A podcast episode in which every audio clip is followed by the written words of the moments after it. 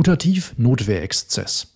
Ein schwieriges Wort, wahrscheinlich auch nichts, was dir besonders viel sagt, deswegen bist du hoffentlich hier, aber vor allem ideal geeignet für das nächste Mal Hangman oder wie man früher gesagt hat, Strichmännchen. Vor allem für Nichtjuristinnen und Nichtjuristen überhaupt nicht zu erraten und vor allem irrelang eignet sich also super. Das ist aber nicht der Inhalt dieses Videos. Ich will dir natürlich erklären, was es mit dem putativen Notwehrexzess auf sich hat. Das kann ich nur, indem ich die Begriffe etwas oder diesen großen, langen Begriff etwas zerlege und dir einmal die Putativ-Notwehr und den Exzess erkläre. Die Putativ-Notwehr ist im Prinzip nichts anderes als der Erlaubnis-Tatbestandsirrtum. Der Täter nimmt also irrig Umstände an, die ihn, wenn sie tatsächlich vorliegen würden, rechtfertigen würden. Und diese Formulierung entnehme ich immer direkt 35 Absatz 2 StGB. Bloß, dass ich die Vermeidbarkeitsklausel streichen muss und dass ich das Entschuldigen dort in ein Rechtfertigen umlesen muss. Und wenn du jetzt merkst, boah, ich müsste mich zum ETBI noch mal ein bisschen besser informieren, blende ich dir hier ein Video zum ETBI ein, das alle wichtigen Fragen in 15 Minuten oder weniger beantworten wird. Wo das aus dem Weg ist, müssen wir uns natürlich fragen, was ist denn dann der Putativ-Notwehr-Exzess? Denn wenn der, die putative Notwehr der ETBI ist, was ist dann der putativ Notwehr Exzess? Und dafür müssen wir den Exzess verstehen. Und der Exzess ist geregelt in Paragraph 33 StGB. Überschreitung der Notwehr. Überschreitet der Täter die Grenzen der Notwehr aus Verwirrung, Furcht oder Schrecken, so wird er nicht bestraft. Bei Paragraph 33 StGB handelt es sich um einen Schuldausschließungsgrund. Das muss man ein Stück weit wissen, weil sich das nicht direkt aus dem Wortlaut der Norm ergibt. Man weiß also gar nicht, welche Frage der Strafbarkeit hiermit berührt wird. Es ist aber immer die Schuld bei Paragraph 33. Und jetzt ist natürlich die Frage, was heißt denn überhaupt Überschreitung der Grenzen der Notwehr? Wann überschreite ich diese Grenzen? Und die Antwort auf diese Frage liefert uns wiederum das Gesetz, nämlich in 32 Absatz 2 StGB. Notwehr ist die Verteidigung, die erforderlich ist, um einen Angriff abzuwenden. Das heißt, derjenige Täter, der sich im Notwehrexzess befindet, wählt immer eine Verteidigung, die gerade nicht mehr erforderlich ist.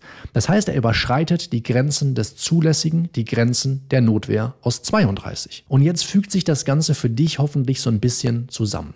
Wir haben über den Putativ Notwehr, über die Putativ-Notwehr gesprochen, namentlich den ETBI, und wir haben festgestellt, was ein Notwehrexzess ist. Und diese beiden kombiniert ergeben den Putativ-Notwehr-Exzess. Und hierbei befindet sich der Täter also sowohl im ETBI überschreitet dann aber auch noch die Grenzen der Notwehr. Und deswegen wird dieser putative Notwehrexzess häufig auch Doppelirrtum genannt. Da dieser Fall natürlich genauso wie der ETBI nicht im Gesetz geregelt ist, stellt sich die Frage, wie will man das denn dogmatisch einordnen? Welche rechtliche Behandlung verdient dieser Doppelirrtum? Und der erste Weg führt uns in 17 Satz 1 StGB. Fehlt dem Täter bei Begehung der Tat die Einsicht, Unrecht zu tun, so handelt er ohne Schuld, wenn er diesen Irrtum nicht vermeiden konnte. Die Frage, die du dir also dann stellen musst, ist, konnte der Täter diesen Doppelirrtum vermeiden? Dann gibt es wiederum Stimmen, die plädieren für eine Anwendung von 35 Absatz 2 StGB. Den haben wir uns zu Beginn dieses Videos schon angeschaut, weil man daraus so schön die Definition für den ETBI ableiten kann. Dort heißt es, nimmt der Täter bei Begehung der Tat irrig Umstände an, welche ihn nach Absatz 1 entschuldigen würden, so wird er nur dann bestraft, wenn er den Irrtum vermeiden konnte. Und auch hier stellt sich dann die Frage nach der Vermeidbarkeit.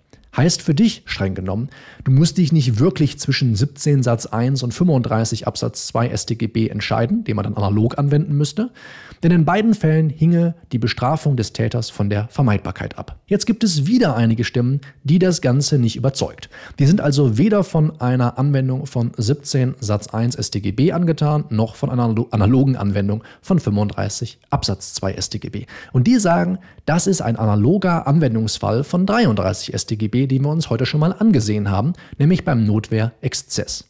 Analog warum? Paragraph 33 StGB setzt das Vorliegen einer Notwehrlage voraus. Ich kann also nur dann die Grenzen der Notwehr überschreiten, wenn ich überhaupt mich in einer Notwehrlage befand, wenn ich mich überhaupt verteidigen durfte. Und das ist ja gerade der Punkt hier beim Putativ Notwehrexzess. Ich befand mich gar nicht in einer Notwehrlage, ich war ja im ETBI. Und um verstehen zu können, warum die analoge Anwendung von 33 StGB nicht so der Hit ist, muss man den Hintergrund dieser Norm kennen. Und die Idee von 33 ist ja deshalb, den Täter nicht schuldhaft dastehen zu lassen, weil er tatsächlich Unrecht beseitigt. Und beim Putativnotwehrexzess wird ja kein Unrecht beseitigt, denn ich bin ja, wie eben schon gesagt, im ETBI. Außerdem setzt Paragraph 33 StGB einen sogenannten asthenischen Affekt voraus. Der Täter, der sich im Doppelirrtum befindet, kann aber aus ganz anderen Gründen die Grenzen der Notwehr überschreiten. Vielleicht auch aus einem stenischen Affekt heraus, also einem Affekt, der aus der Position der Stärke erwächst. Ja, die im asthenischen Affekt befindlichen Täter handeln aus einer Position der Schwäche, namentlich Furcht, Verwirrung und Schrecken. Das sind nur zwei Gründe, die eindeutig für mich gegen die Analogie von 33 StGB beim Putativ-Notwehrexzess sprechen. Wenn dir das heute ein kleines bisschen zu schnell ging und du jetzt keinen Bock hast, das Video nochmal zu gucken, was ich bei all diesen Fremdwörtern durchaus gut verstehen kann, dann kann ich dir das kostenlose Transkript zu diesem Video ans Herz legen. Werde ich jetzt hier nochmal in Form einer Infokarte einblenden. Du findest den Link dazu, aber auch in der Videobeschreibung und im Kommentarfeld. Das Prinzip ist ganz simpel. Du klickst auf den Link, gibst einmal deine E-Mail-Adresse an und erhältst dann Zugriff auf einen Ordner, der ständig aktualisiert wird. Und in diesem Ordner findest du alle Transkripte, alle schriftlichen Zusammenfassungen zu Videos von mir, die juristisches Fachwissen behandeln. Wenn du den Ordner heute öffnest, wirst du feststellen, da sind schon eine ganze Menge drin und es kommen natürlich ständig auch neue Transkripte dazu. Jetzt kannst du im Abspann auch nochmal auf den Link dazu klicken. Ist wirklich ein ganz simples Prinzip und es wird dir sehr dabei helfen, nicht immer zu diesen Videos zurückkommen zu müssen, sondern regelmäßig eben auch zur Wiederholung beispielsweise des Stoffes diese Transkripte zu benutzen. Ich wünsche dir also viel Spaß mit den Transkripten. Wir sehen uns nächste Woche hier auf dem Kanal wieder. Mach's gut, bis dahin, ciao.